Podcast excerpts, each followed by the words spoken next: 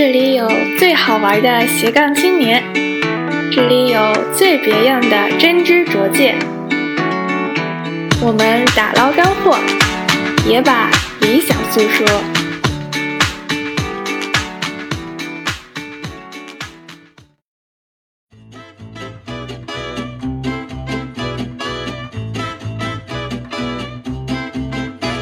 我觉得选马就是跟选男人是一样的，你知道吧？就是真的是缘分。他不仅是场上的这四个球员的这个团队精神，那他还有这个背后的整个的这个马工的团队啊、兽医的团队啊，包括各种各样的去维持这个整个马球队的运行的这样的一些幕后的人，那整个的这个团队的他们的工作态度、他们的工作的质量，都会决定说你当天在比赛中是不是能够取得一个好的成绩。就我对于生活本身的热爱，可能更多的就体现在，哎，我可以在这个夕阳西下的余晖中，哎，跟我的马有一个很好的交流互动。我觉得这个对于我的身心健康啊，对于甚至说日常的工作跟学习都有很大很大的助益。所以我觉得喜欢马球的人，应该也是非常喜欢这样一种和自然去亲近、和马去亲近的这样一种关系。他们自己会讲说，这个项目可能改变了他一生的轨迹。我觉得这种事情有那么一两次就很知足了，因为你想一下，在我们一生中能够深刻的去影响另外一个人的生活轨迹的机会能有多少？但是反而通过这个项目，我觉得我能够在，比如像巴勒斯坦、像阿尔巴尼亚这些好像跟我们八竿子打不着的地方，都会有这样一群弟弟妹妹，然后能够说对他们的生活有。一定的这种积极的影响，我觉得这个就是让我想起来会很欣慰的一件事情。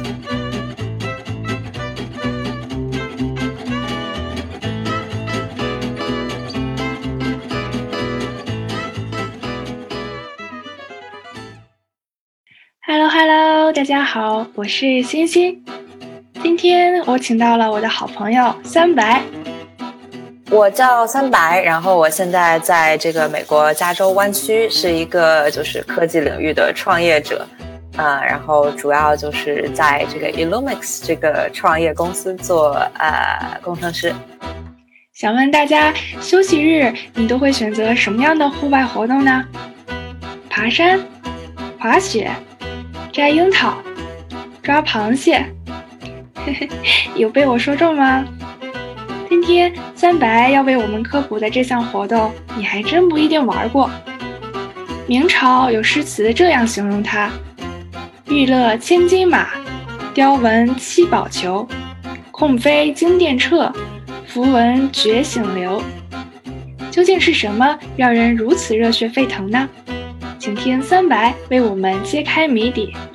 对这个呢，就是我们说的马球。然后这个诗是一个呃特别好的去描述这个中国古代马球的一首诗。呃，那我们现在在当今社会呢，全世界各地的人也是非常的享受这项运动。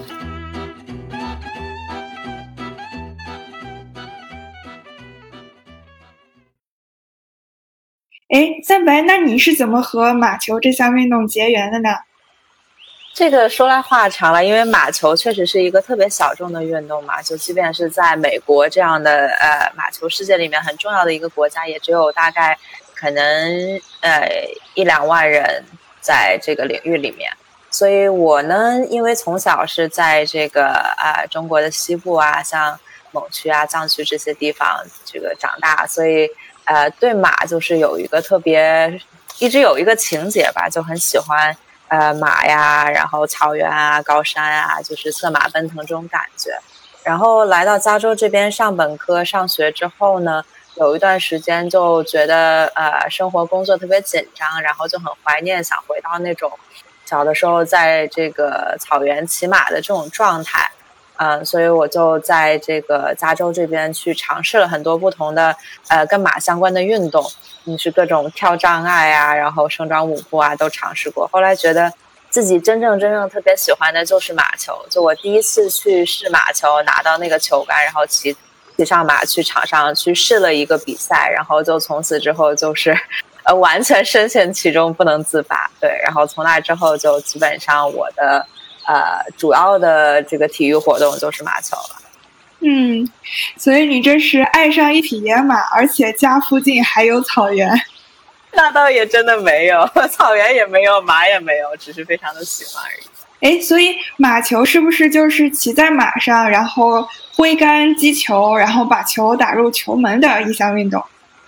呃，这个简单的来讲，确确实是这样。那基本上马球呢，呃，大家想的形象肯定就是一个一个球员，这个骑着一匹马就迅速的跑嘛，然后有一个球杆，啊，然后它的这个是一个。呃，类似于足球一样的一个团体运动，就是有两个球门，然后每一个团队合作去把这个球打到自己的球门里面，就可以赢分。哎，那你们上场比赛之前都要进行哪些训练呢？啊，这个马球运动嘛，一方面就是刚刚说的，类似于像足球、篮球这样的呃团队运动，就是很多战术啊、团队合作啊，呃这方面的。这是一方面啦，另外一方面呢，就是这个骑马的这个骑术。那当然，因为是骑在马上的运动嘛，所以骑术一定要很精湛，可以特别精准的控制马匹。然后再有一个呢，就是击球的技术，就是我们说马球就是这个骑在马上的高尔夫嘛，所以你的各个方向、不同的方向都可以击球，然后击球的长度啊、速度啊，呃，各种各样的技巧，这个也是要练习。所以主要是这三大块的技术。对，其实现在国内很多人对于马球还是感到比较陌生的，但事实上，我们中国人玩马球的历史已经相当悠久了。好像在唐代的时候，它就已经是一项娱乐活动了。上至皇帝，下至文人武将，大家都以此为乐。而且，马球也是一种非常重要的军事训练的手段。在一八年特别火的电视剧，我不知道你有没有看，就是《知否知否，应是绿肥红瘦》里，女主人公明兰，她也是打马球时一战成名，而且替自己的好朋友赢回了母亲的遗物。那个电视剧里面描绘的那种宋朝时候的马球场景，真实吗？或者是跟现在是不是有很大的差别？其实我觉得电视里面，就我看完那个电视剧也非常的喜欢嘛。然后我觉得他对于里面对于马球的描述还是挺贴近事实的，呃，因为我们现在说就是你刚刚也介绍了这个马球在中国古代的历史，其实有记载的话，从大概汉代的这个时候就已经有这种骑在马上击球的团队运动了。然后到唐宋的这个时候是，尤其唐朝、宋朝是非常。呃，马球是非常非常受欢迎，然后普及很广的一项运动。呃，尤其是像唐朝的这个几位皇帝啊，尤其是这个李隆基吧，他对于这个马球真的是十分的热爱。然后他不仅是会呃去邀请各国的使臣，唐朝这个是长安是国际化大都市嘛，他会要求邀请各国的使臣，比如说吐吐蕃的这种。呃，团队过来打球，或者是呃西域的胡人，甚至比如像大使啊这种，就是很远的地方的国家的人，也会过来到长安跟这个唐朝的皇帝呃皇室来打球，然后参加比赛。然后除此之外呢，他们还经常会举办，比如说这个唐朝的。呃，高官呐，或者是这个王公侍卫啊，这个军队里面的各种各样的军官，都会有这个去呃参与马球训练马球，甚至说和这个啊唐朝的皇帝一起去打球的机会。就是我们现在很难想象有这样一样运动，就是这种上至皇室，下至这个长安城里面的平民百姓都是会参与的吧？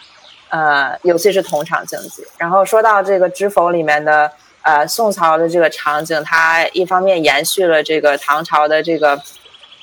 对于马球啊，对于军事训练的这样的一个需求了。另外一方面，就是我们说的这个呃，知否里面这个明兰，她作为一个女生，居然也可以上场同场竞技。然后这个事情其实呃，在我们现在出土的很多壁画文物里面，是完全都是有这个体现的。就是有很多的这种陶俑，是咱们这个唐宋的女士啊，女生的这个着装发饰，然后她坐在马上有一个这个击球的动作，或者是一些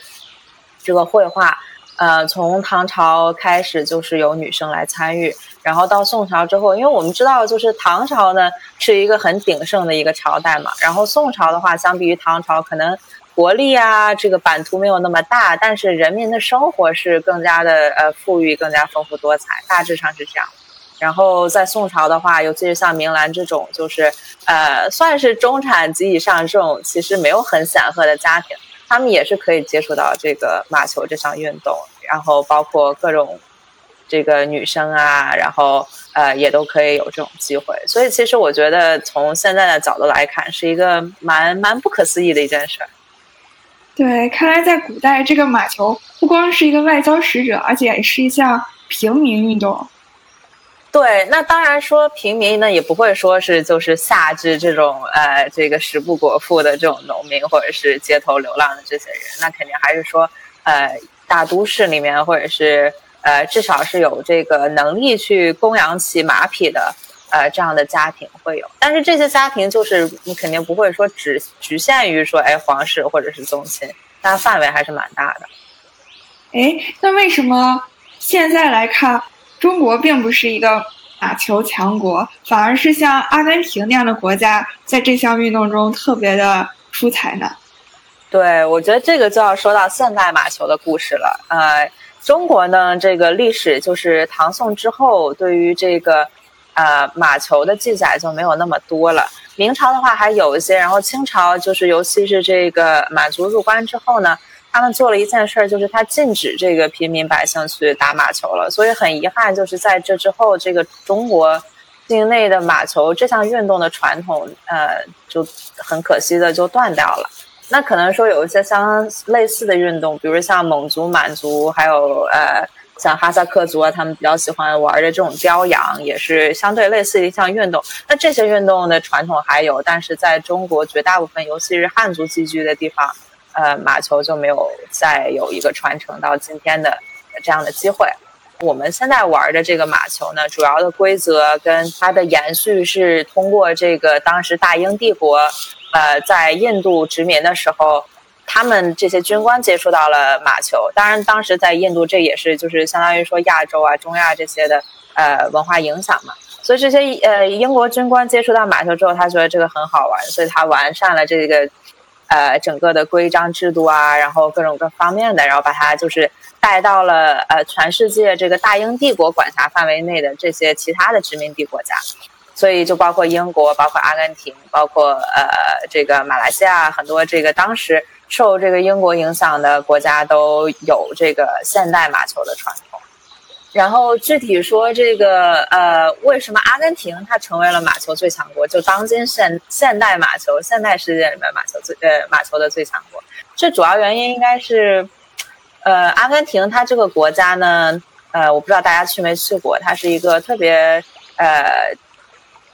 地很大，然后人很少的一个国家，而且他们的这个农业，尤其是农牧业的这个自然条件非常非常好，它的这个 Pampas 草原就是。呃，一马平川，就是完全是很平整的这种那个很好、很良好的耕地牧场。所以在阿根廷的话，养马的成本是很低的，然后有大片的草原，而包括阿根廷他们的这个它的历史啊，就是西班牙、英国、欧洲。呃，意大利这些移民过去之后呢，跟当地的这些土著的人民有各种各样的呃这个混合，所以它会出现了他们独特的这种我们叫高潮，就是高潮人的这种文化。简单理解就是阿根廷的这个牛仔文化。那这个文化它是很依赖于马，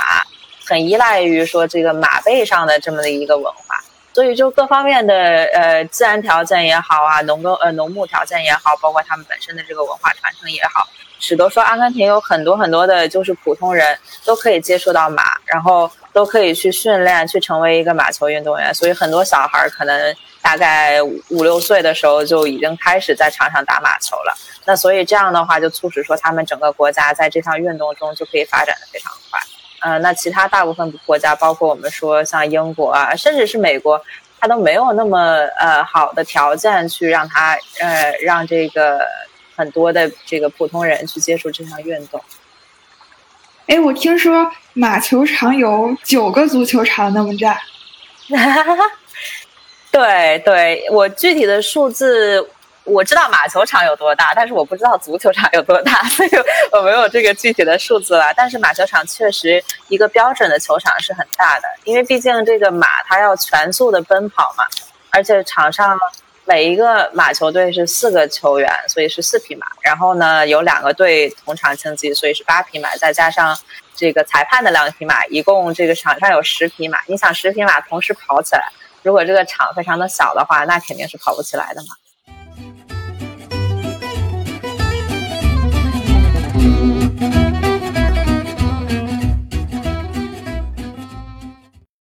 哎，那什么样的马适合作为马球马呢？男球员和女球员对马的需求是不是也不一样？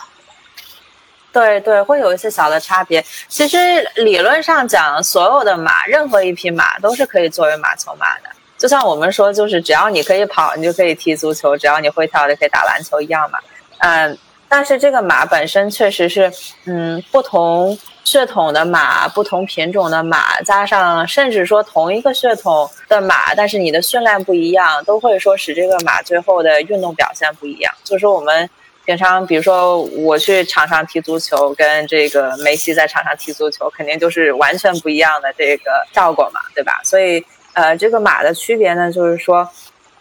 我们一般来讲，希望选择的这个作为马球马的。这个马匹呢，它最好是，嗯，体格没有很大，但是非常的灵活，然后速度要快，但是更重要的是它的加速度要快，就像一个法拉利嘛，对吧？它这个起步到这个全速可能就几秒钟、几十秒钟这种，所以我们希望说这个马球马它有同样的这种，就是很快、很灵敏的就可以改变，比如说它从停到。跑起来到转弯到到各种各样的动作，我们希望说它这个方面越灵活越好。然后这是一个，再一个这个马的性格一定要好，就是它对吧？它毕竟是个运动员嘛，所以它上场呢一定要比较镇定啊，它不要说看到一个呃人或者看到观众，观众在那鼓掌，他就就是疯了那样子。所以这样这样的话对比赛成绩也不好。所以这个马本身的性格要是这种非常的。平稳镇定，可以说 hold 住场的这种感觉。对，然后再说到男球员、女球员吧，因为我们也说了，古代马球、现代马球都是可以这个男女同场比赛的嘛。所以女生的话呢，一般来讲，相对于男生就是体格会小一点，然后可能说整个的呃这个身体上的能呃这个力量会会比较少。但是女生一般对于马的情绪啊，包括这个控制的敏感度会比就是男生更细腻一点嘛。所以说，一般我们想给女生选的马匹，呃，会希望说选择更，就是比相比于男生的马匹更灵活。男生的话，他可能会更希望说，哎，这个马它的这个纯粹的力量更好一点。嗯，或者说这个马，比如说我们这个马球里面也是可以互相，大家可以就是两匹马并行，然后可以互相撞的这种，你两匹马的肩部这样使劲撞，然后就把另外一匹马撞到一边去了。所以男生的话，他可能会喜欢更就是呃强势一点的这种马了。那女生的话，可能很多人就会选择这种非常聪明的，随便你给一个很小很小的暗示，这个马就可以很懂你的这种，呃，就是很有灵性的马吧。所以我觉得这是一个细微的区别了，但是好马怎么说？好马一定都是大家都会喜欢的啊。哎，那你们每次比赛的时候是哪一匹马上班就选马哪一匹马，还是你会和你最一开始选的那匹马就此绑定？一般的来讲，就马球运动员，这尤其是专业运动员，肯定不会只有一匹马。一般你打。一一场比赛，我们说一场比赛有四小节，至少四到八小节，就每一个小节都是要换一匹马。所以一般的专业运动员，他可能至少有呃两三匹马，可能是最少了。那一般正常情况下，可能大概有十匹到二十匹马，呃，就是在在在他的这个马房里面嘛。所以你会根据，比如说每场比赛不同的需求，甚至每小节不同的需求，哎，我的这个队员是谁啊？我的对手是谁？然后我今天的状态是什么样的？我今天想打一场什么样的比赛？用什么样的策略？你会去选择不同的马，嗯，因为每一匹马它真的是很不一样，从性格到能力到各方面的，所以，嗯，专业运动员他就会排兵布阵嘛，就每天这个比赛之前他会写一个单子，这个单子上会写，哎。这个第一场比赛我用什么马？第二场比赛我用什么马？第三节我用什么马？然后如果说这个马中间累了或者怎么样的，我这一节的替补是谁？就是会很详细。原来这么灵活，而且还有这个战略的考量在。对对对，因为毕竟这个马球比赛里面，可能说马的这个因素是大概百分之七十，就是你人真正占的因素可能就百分之三十，所以大家都希望说自己的马是最优秀的。哎，那一般要花多长时间和一匹马建立感情？哎呀，这个真的是就，我觉得选马就是跟选男人是一样的，你知道吧？就是。真的是缘分，就有的时候我会，比如说我我可能说今天就是真的只是第一天就是接触这个马，就第一天骑，然后就觉得就完全合适。但是有的时候有的马呢，你可能需要说呃跟他一起训练，比如说我作为一个球员，我去训练他，我要训练他一段时间，才能觉得说哎可能磨合的差不多。然后有的马可能性格跟你就是完全合不来，那完全合不来或者。就就没有办法，就是它就不合适你。不是说这个马不好了，但可能它就是不适合你。看来马球不光爽在可以在场上挥汗如雨，我觉得和马相处的这个过程也是非常有趣。那我觉得就是喜欢马的人真的会很很懂这个，因为因为马是非常有灵性的一种动物，然后。我觉得可能现在在当今社会，大家对接触马的机会没有那么多。但是你看历史上啊，包括咱们国家少数民族，甚至世界上，呃，这个有很深的马文化的民族，他们对于马这个动物的记录，各方面的诗词歌赋啊、歌谣啊、舞蹈啊，就是非常，就是对于我来讲，我我会觉得说，我看到这个，我会觉得很感动的一件事情，就是人跟马的这个关系。真的是在不同的时候，在不同的人、不同的场景下，都是非常神奇的一件事情。哎，那你觉得每次比完赛之后，是你更累还是马更累？我觉得这个看情况。如果说是出汗的这个多少来讲，那肯定是马出的比较多。但是累的话，我觉得。尤其是刚开始打比赛的时候嘛，可能说这今天打了一场比赛，然后今天就是剩下的这一天就只能就是这个这个赖在床上不能动弹，就是这种感觉，就浑身酸痛。嗯，所以其实虽然说是一个骑在马上我不用跑的运动，但是如果说大家有机会接触的话，会发现马球是一个对体能体力要求非常高的一项运动。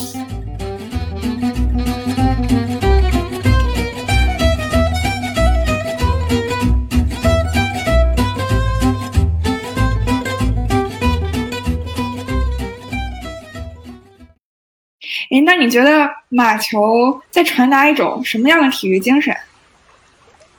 哎呀，这是一个非常深刻的问题。我觉得大家对于马球的这个刻板印象，呃，如果有一点印象的话，都会觉得说这是一个很贵族的一项运动嘛，就是感觉好像高高在上、遥不可及的这么一个感觉。那其实我我觉得客观的来讲，确实在当今社会，马球运动它的是有一定成本的嘛。毕竟就是，呃，这个维护马马场啊，包括养护这个草场各个方面的，它的成本不会说很低。但是呢，我觉得，尤其是比如说像在美国的情况，嗯，就是一般正常的这个中产阶级，如果喜欢的话，也是可以去。参与的一项运动嘛，就是它的其实门槛并没有很高，相比于其他也相对来讲比较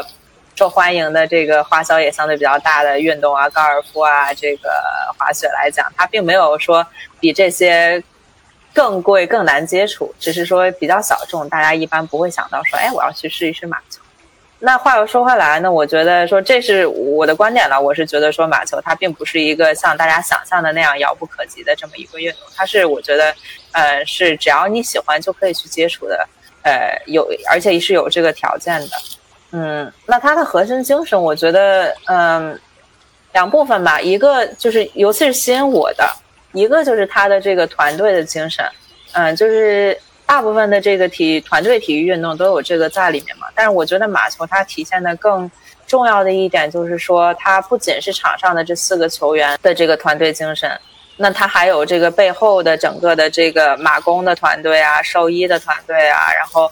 包括各种各样的去这个维持这个整个马球队的运行的这样的一些幕后的人。那整个的这个团队的这个所有的工作的他们的工作态度，他们的工作的质量，都能都都会决定说你当天在比赛中是不是能够取得一个好的成绩。这感觉就是为什么说马球在古代是一个非常重要的军事训练的一个方式，就是因为你这个整个运动它其实是一个类似于这个战备的这么一个缩影，对吧？你要去解决这个粮草的问题，你要去解决运输的问题，你要去解决这个马匹，就是你这个很重要的这个比赛的这个这个伙伴嘛。每天早上你要定时定点的去给它喂食啊，你要去呃检查它的身体健康状态，你要去呃这个给它清理各种各样的事情。那这个整个的所有的环节接下来必须每一个环节都做到极致，做到完美，才能说哎我这个马球队今天在这个场上的两个小时里面，呃能够有一个很好的表现。所以整个的这个团队的合作包括管理是一个。对于我来讲，非常非常有意思，然后就是永远都学不完的这么一个课题，就是它里面有太多的细节，而且每一个人的位置，每一件事情都有自己的专业度在里面。对，所以我觉得这是一个了。然后另外一个，其实，嗯，怎么说呢？要说这个马球的核心精神，我觉得还是会回归到说，这个它的特点嘛，因为它是这个世界上基本上为数不多的。和马相关的这个体育运动，啊，然后就它是一个团队运动。我觉得这个呃这一个点呢，就是吸引我的点，就是也是最初我为什么会这么愿意去接触这项运动，就是大家每天的生活可能说日常工作啊，包括这个学习都会非常的辛苦，非常的累，尤其是在这个城市的环境里面，对吧？呃，我们这样的一个全是电脑、全是手机的这么一个环境，我觉得说时间长了会有一种很封闭、很压抑的感觉。那你真的说，走到操场上，尤其是这个马球俱乐部这种很美的这种环境里面，然后你坐在马上，你跟这个自然、跟跟这个动物有一个很深刻的这样的一个接触，我觉得这个对于我来讲是生活中必不可少的。就是你，你对于这个生活本身，就我对于生活本身的热爱，可能更多的就体现在，哎，我可以在这个。夕阳西下的余晖中，哎，跟我的马有一个很好的这个交流互动。我觉得这个怎么说呢？对于对于我的身心健康啊，对于甚至说日常的工作跟学习都有很大很大的助益。所以我觉得喜欢马球的人，应该也是非常喜欢这样一种和自然去亲近、和马去亲近的这样一种关系。嗯，哎，那湾区是不是也有不少这样美美的马场？湾区有啊好几个这个马球俱乐部，然后我们现在在这个呃斯坦福往南大概四十分钟左右的地方有一片非常漂亮的马场，然后周围有比如说葡萄园呐，然后一些山丘啊、美丽的湖啊这种，所以如果说大家有时间的话，欢迎来我们的马场来玩。然后加州还有这个，比如像纳帕，其实纳帕也有一个很好看的马球场。然后南边的话，像 Santa Barbara 啊，然后像 Indio 这些地方，都有这个马球场，所以大家走遍加州，在任何一个地方都可以打马球。以后放假的时候，大家除了去公园里摘草莓，或者是去滑雪，还可以尝试一下马球这项运动。对呀，对呀，而且那个南加州那边就是 Coachella 的那块场地，本身就是一个很大很大的马球场。所以大家这个下次去看音乐节的时候，不妨也尝试一下去看一看马球比赛。不 错不错，哎，三白，我看你好像还在给一个公众号推广马球。对，我觉得这个事情呢，就是因为刚刚也说了嘛，在现代马球的这个领域，其实中国来讲，呃，是比如说近十几年吧，才刚刚开始起步，然后国内也有很多前辈在做这个。在中国推广马球的这件事情，那我觉得说，我作为一个喜欢马球的中国人，肯定也是有这个义务去，嗯，向大家介绍这样一个这么这么有意思的一项运动嘛，休闲方式。所以现在这个公众号呢，我们就打算说，呃，为大家准备一些这个中文的呃马球相关的内容，包括视频啊、图文啊，然后讲一讲跟马球这个运动本身有关系的事情。呃，但是也会就是会去聊一些，比如说咱们历史上、古代历史上，呃，一些跟马相关的小故事啊，呃，一些有意思的趣事，或者说呢，就是马球这个作为一个呃生活方式，它有什么样的特点？可能说很多我刚刚讲到的，说跟大自然有很多的亲近啊，或者说就是跟马相关的，比如说我们可能呃打完比赛，是不是会有一些呃烤肉的活动啊，然后喝酒的活动啊，就是各种各样。就我觉得它呃不仅仅是一项运动嘛，它也是一个代表了一种生活方式、生活态度，所以。也希望就是通过这个渠道去去给大家展示一些我们在世界各地看到的马球的这个世界。我也希望我之后能到现场去看到你在马背上驰骋的身影。非常欢迎，世界各地随你跳。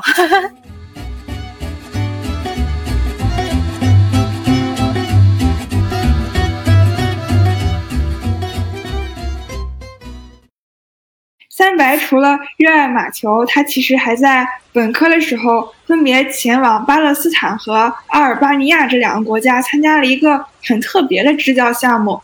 我想提到支教，其实很多人的脑海中可能会浮现这样的画面：就是大山深处一间简陋的教室里，围着全村一到六年级的所有学生，他们非常乖巧地端坐着，眼睛齐刷刷地盯着讲台上一位青涩的老师。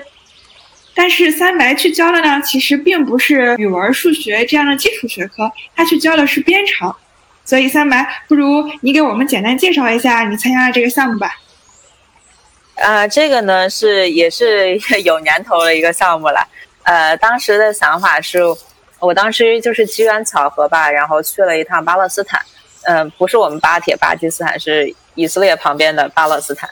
当时呢，去是这个，也是跟几个在本科里面的朋友一起去，然后我们对当地的这个感觉就是说，他们其实国家的教育没有很糟糕，就是因为因为毕竟是在以色列旁边嘛，他们教育资源也还是不少，但是确实像这个，嗯，科技方面的教育就会相对来讲，当然，尤其是跟硅谷跟美国比起来，就是会落后很多嘛。而且呢，就是跟其实跟中国的这个教育体系有一点相似之处，就在于说他们国家也是有这种高考的这种压力，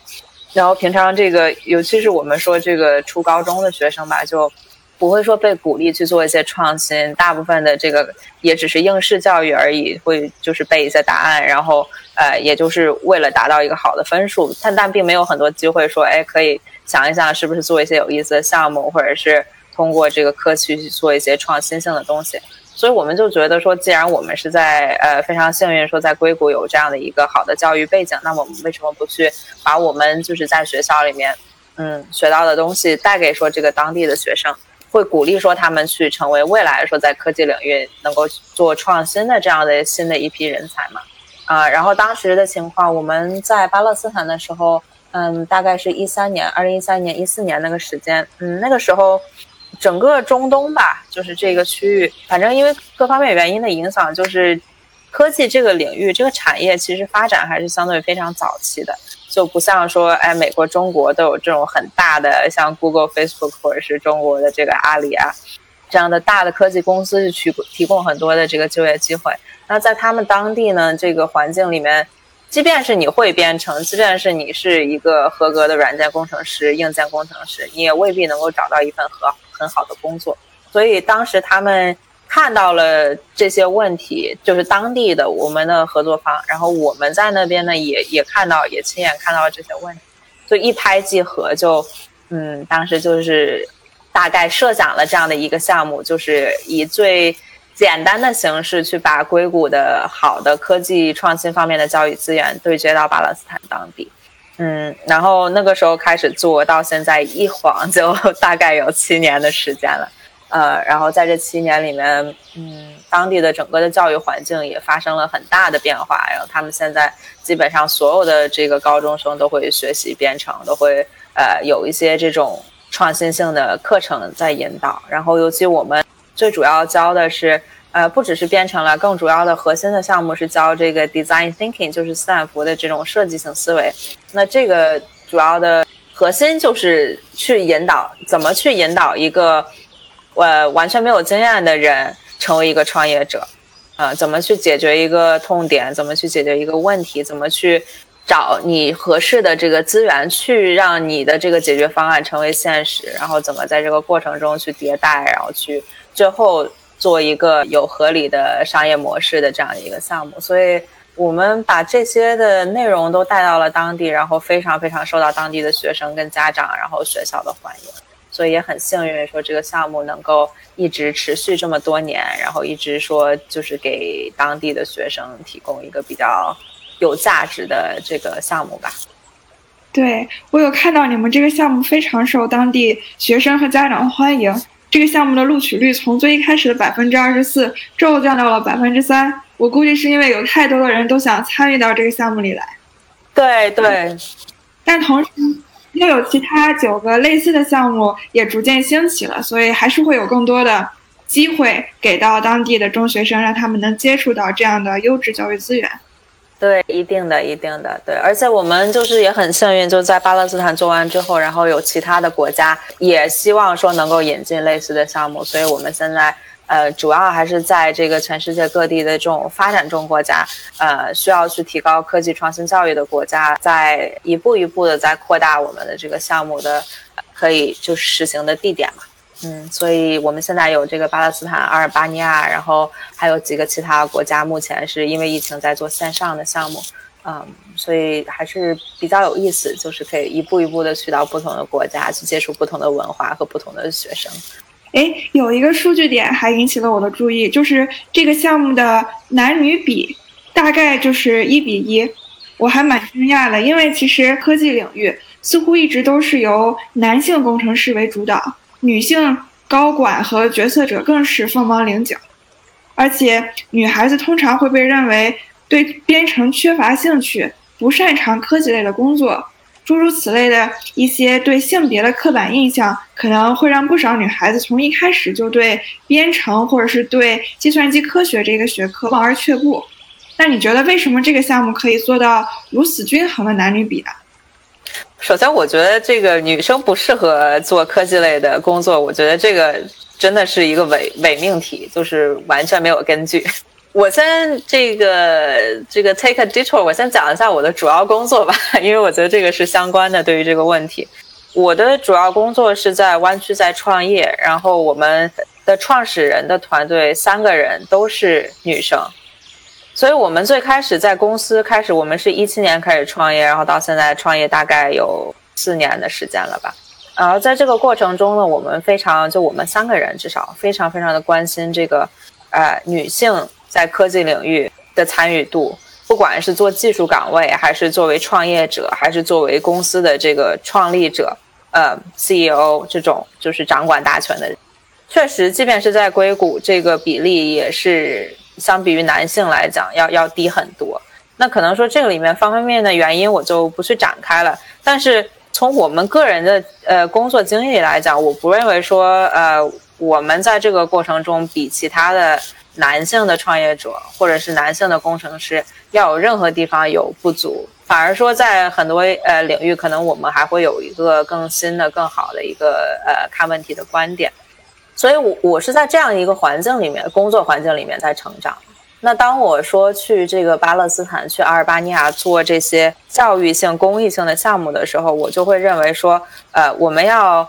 甚至说有点强制性的去提高女生当地女生的参与度。所以这几个项目就是我们所有这个 Code X 的项目，在在我们所有的国家都是在录取上是强制必须要有一半的女生和一半的男生。然后很多，尤其是我们在去巴勒斯坦的第一，就是第一二年吧，因为这个国家大家也知道是一个穆斯林国家，然后他们的嗯宗教跟社会形态呢，相对来讲，对于这个女生在呃公众场合的这个参与度呢是很保守的，就是他们的这个文化传统是这样了，嗯，所以最开始的时候，很多家长就不愿意把女生送到我们这个项目来，就基本说我们觉得。哎，你们家孩子很聪明，然后也这个各方面都很好，我们特别希望他能参与。很多家长就觉得说，你要跟男生在一起，呃，上课一起待好几个星期的这样的夏令营，那可能我们就不会愿意。所以最开始第一年，我们可能一共招了大概三十多个学生，里面只有四个女生。然后，但是之后到第二年、第三年之后，就是女生的数量报名的数量就是蹭蹭蹭的往上涨，甚至就超过了男生。为什么？因为这几个女生她们参与之后，她觉得受益很多，然后跟我们的这些呃呃老师啊，然后跟这个其他的这个班里面的男生女生都有很好的关系，所以他们就回去跟他们的这个其他的女生的朋友啊，哥哥弟弟姐姐妹妹就说，就说你这个女孩子一定要参加这个项目，这个项目特别好。然后反而就一下子就在我们在巴勒斯坦做了大概三四年的时候，基本上当地对于这个女生不应该去参加科技项目，女生不应该去参加夏令营的这个偏见，基本上就完全没有了。就所有的家长都觉得说，哎，我们家的儿子可以去，那女生也，哎，就我们家女儿也可以报。嗯，所以我觉得这是一个特别可喜的一个变化吧。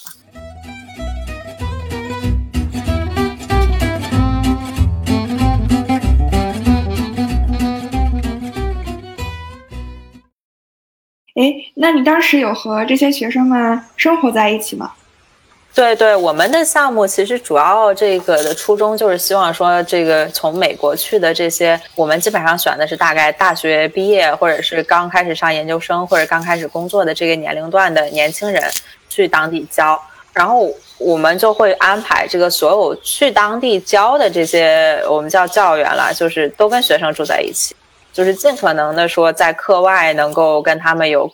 呃，因为因为是这种封闭性的夏令营嘛，所以就是尽可能多的跟他们有接触。然后，呃，最好的我们期望的就是他们，嗯，美国的这些教员能够成为当地学生的呃 mentor，这个导师这样的一个角色。然后希望能够他们长期跟这个学生能够保持联系，包括。我最开始自己教过的几届学生，有几个学生，一两个后来还真来斯坦福上本科了，就成了我的直系学弟了嘛，学弟学妹。然后后来他们来到美国，来到加州之后，就跟我的关系就一直都很好。然后这些年经常每过几个月就可能见一次啊，或者是他们有什么事需要帮忙，或者就互相之间都会有挺多的联系。所以真的到最后就觉得好像是，呃，他是他是我的家人一样。嗯，对。这么一听，我感觉你们这个支教还是有这种细水长流的这种效果的。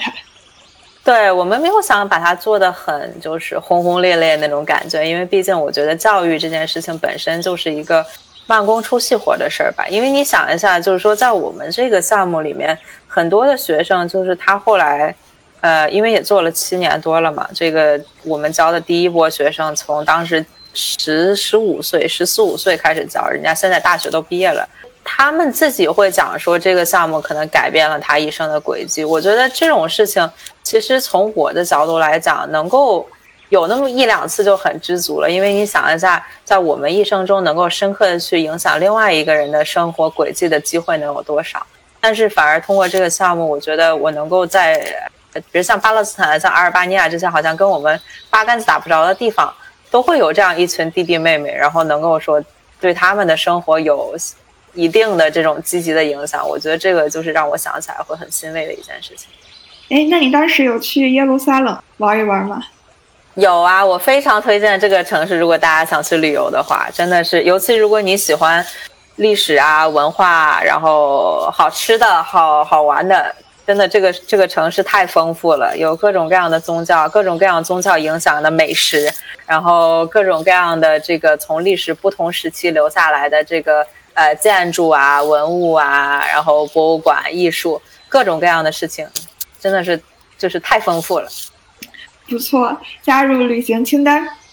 对，改天给大家出个攻略。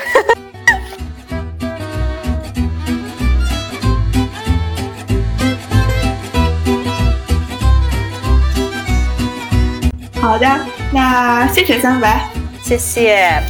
那我们就下期再见了，拜拜。